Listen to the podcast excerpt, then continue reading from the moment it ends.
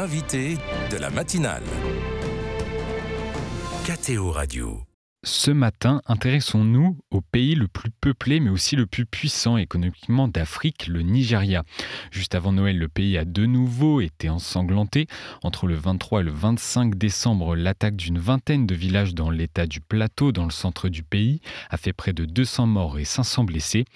Pour essayer de comprendre cette triste actualité et décrypter la situation dans le pays, nous recevons Père John Souakor. Bonjour Père. Bonjour. Vous avez vécu plusieurs années dans cette région meurtrie au cours d'une mission et aujourd'hui vous êtes prêtre fidei donum à Montpellier. Alors euh, avant pour commencer, que pouvez-vous nous, dire de ces attaques? Que se passe-t-il au Nigeria? Oui, euh, euh, le 24 décembre, c'était la veille de Noël. Il y a eu des attaques, parce que ce n'est pas une seule attaque, dans la région du nord-centre du pays. Euh, proche de Jos, qui est la capitale de l'État des Plateaux. Et ces attaques avaient continué jusqu'au 26 décembre. Donc, les gens ont passé Noël en train de fuir. Et mmh. il y avait au moins 23 communes touchées et plus de 150 personnes tuées lors de ces attaques. Est-ce que l'origine des, personnes attaquées n'a pas, enfin, l'origine n'a pas été explicitée dans les médias, mais est-ce lié au fait de Noël Et savez-vous si ces victimes euh, sont des chrétiens? Oui, euh, pour bien comprendre ce qui se passe dans cette région du Nigeria, euh, on peut remonter jusqu'en 2000, 2001, mmh. précisément 2001 où il y avait des attaques très sanglantes, euh, même dans la capitale du, de Jos. Parce que les villages attaqués, les communes attaquées sont à peu près 25 km de la capitale. Et c'est une région qui a une grande population. Je peux dire 99% de la population est chrétienne. Chrétien de toute confession. Est-ce qu'on peut qualifier la nature de ces conflits comme religieuse ou est-ce d'abord est-ce que c'est d'abord des, conflits ethniques? J'imagine que c'est difficile de faire la, part des choses sur, l'aspect purement religieux. Oui, euh, souvent euh, les médias parlent des, conflits ethno-religieux, mais plutôt on peut dire que c'est religieux euh, dans la nature. Surtout que les cibles sont toujours les villages chrétiens, les comités chrétiens et les gens qui se cachent euh, derrière l'aspect économique pour pouvoir renvoyer les gens de leur terre et prédominer et avoir une insertion euh, musulmane sur les terres euh, conquises mmh. après les attaques. est-ce qu'on est a une idée des personnes qui ont perpétré ces attaques? L'identité de ces personnes? Et bon, tout dépend de, la personne qui parle avec vous. Mais tout le monde le sait, que c'est souvent les milices, disons Peuls. Euh, les Peuls sont une ethnie euh, de nomades, euh, de éleveurs nomades qui sont au Nigeria.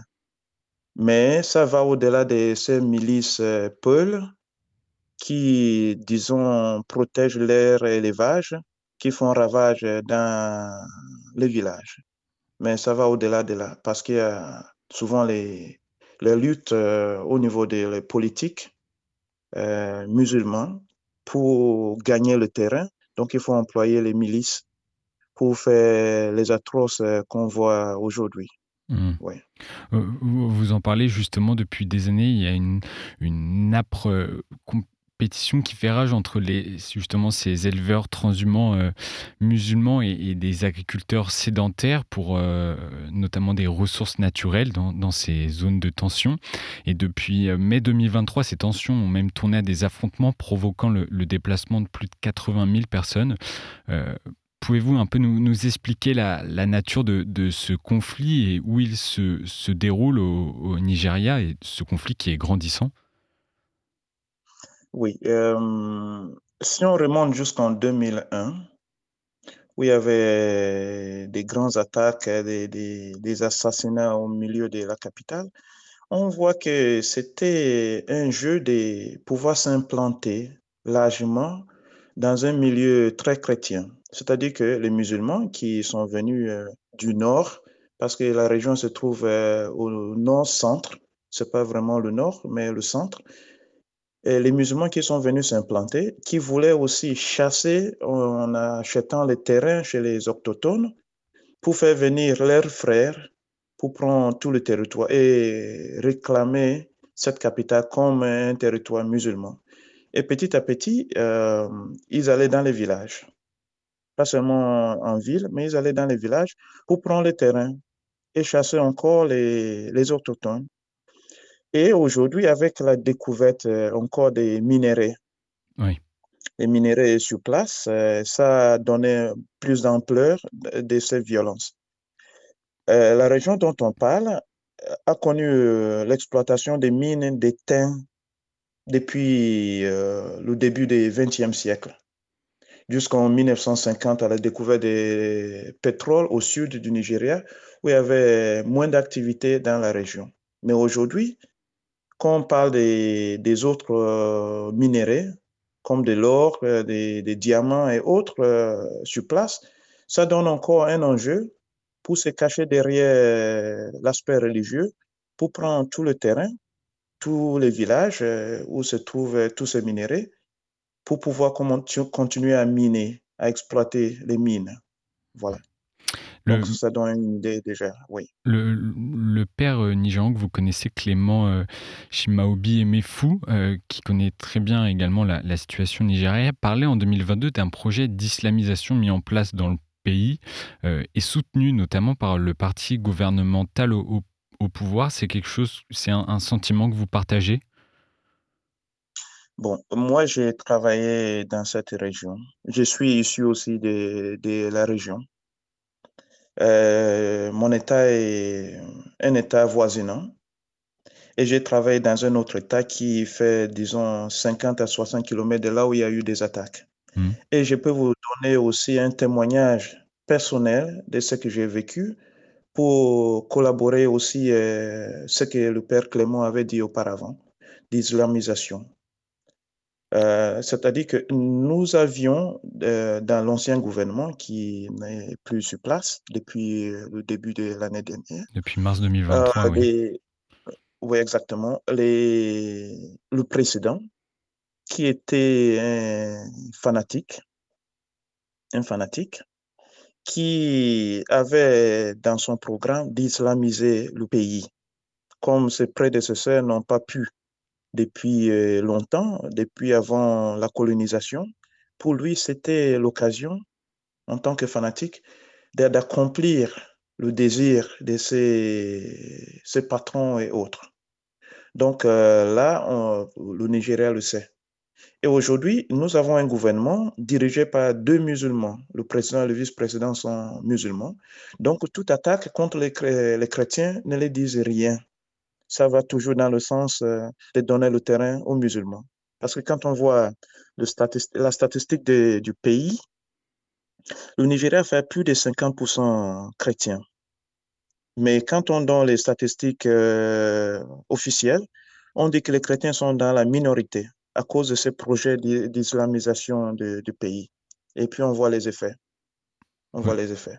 Parce que moi, là où j'ai travaillé, je sais que j'ai vécu des choses où les gens venaient euh, se cacher au presbytère pour pouvoir ne pas être tués dans la nuit euh, par tous ces, ces assaillants. Oui. Oui, et, on, peut rappeler qu'en en 30 ans, le Nigeria est passé de la 26e place à la 6e place des pays dans le monde où, les chrétiens sont le, plus persécutés selon l'index de l'association euh, Porte Ouverte. Est-ce qu'on peut dire qu'il y a vraiment une méthode organisée de persécution des chrétiens? Oui, on peut le dire. On peut le dire. Et on voit ça souvent dans le Nord. Et systématiquement, les trois dernières années, c'était euh, l'affaire des, enlèvements des, des pasteurs et des prêtres. Et pourquoi l'enlèvement des pasteurs et l'assassinat des prêtres? Parce que ce sont les personnes qui sont des rassembleurs des communautés. les, les comités se rassemblent autour de ces pasteurs et des prêtres. Donc, le programme, c'est que si on tue un prêtre, si on enlève un pasteur, la communauté sera obligée de, de, se disperser. Hmm. Et les autres viendront envahir la terre et réclamer la terre comme euh, l'air. Voilà, c'était ça le programme. Il y a des mouvements de population qui sont toujours plus nombreux, notamment chez, chez les chrétiens, qui sont obligés de, de, de fuir davantage vers le, vers le sud, qui est à, majorité euh, chrétienne. C'est ce qui se passe aujourd'hui Il y a beaucoup de déplacés au sein du pays. Euh, souvent, pas seulement dans le sud. Les gens vont souvent dans les capitales de leurs États. D'accord. Pour ne pas rester dans les villages qui sont souvent isolés où il n'y a pas assez de sécurité. Et on voit aussi que parfois, au niveau de la sécurité, on envoie les militaires, les policiers qui sont musulmans pour protéger les villages chrétiens. Et quand il y a des attaques, ils ne sont pas là pour protéger les personnes. Ils s'alignent avec leurs frères musulmans, parfois pour aussi attaquer ou les laisser faire. Parce qu'il n'y a jamais eu des enquêtes Personne n'a jamais été trouvé coupable dans les attaques depuis les années 2001. Donc c'est bien organisé dans ce sens. Et les déplacements sont souvent vers les, villes où ce sont plus protégés. Oui. Oui, pour récupérer aussi ces terres où, les ressources sont importantes, comme vous l'avez dit. Pour finir, Père euh, John Swakor, comment les communautés chrétiennes affectées euh, en décembre par ces attaques et toutes les autres vivent la période Arrivent-elles à, vivre dans l'espérance? Bon, les, gens sont ouverts à accueillir les autres qui sont déplacés. Il y a des paroisses euh, et les églises euh, où il n'y a pas assez de soucis qui reçoivent toutes ces personnes et qui essaient aussi de les donner des vivres. Et bon, dans l'autre sens aussi, les gens qui font récurrence à, l'autodéfense pour aider leurs frères euh, qui sont euh, dans ce besoin de, manque de protection. Mais bon, généralement, les, les églises sont ouvertes à accueillir, à aider les déplacés partout où ils sont dans le pays c'est la mission aussi euh, des chrétiens euh, en ce sens. Je vous remercie euh, beaucoup, Père John Swaccord, d'avoir répondu aux questions de, de KTO Radio. Je rappelle que vous avez vécu pendant plusieurs années dans, cette région meurtrie par, par ces attaques et vous êtes aujourd'hui prêtre fidei d'Onum à Montpellier. Merci beaucoup, bonne journée. Merci, bonne journée, au revoir.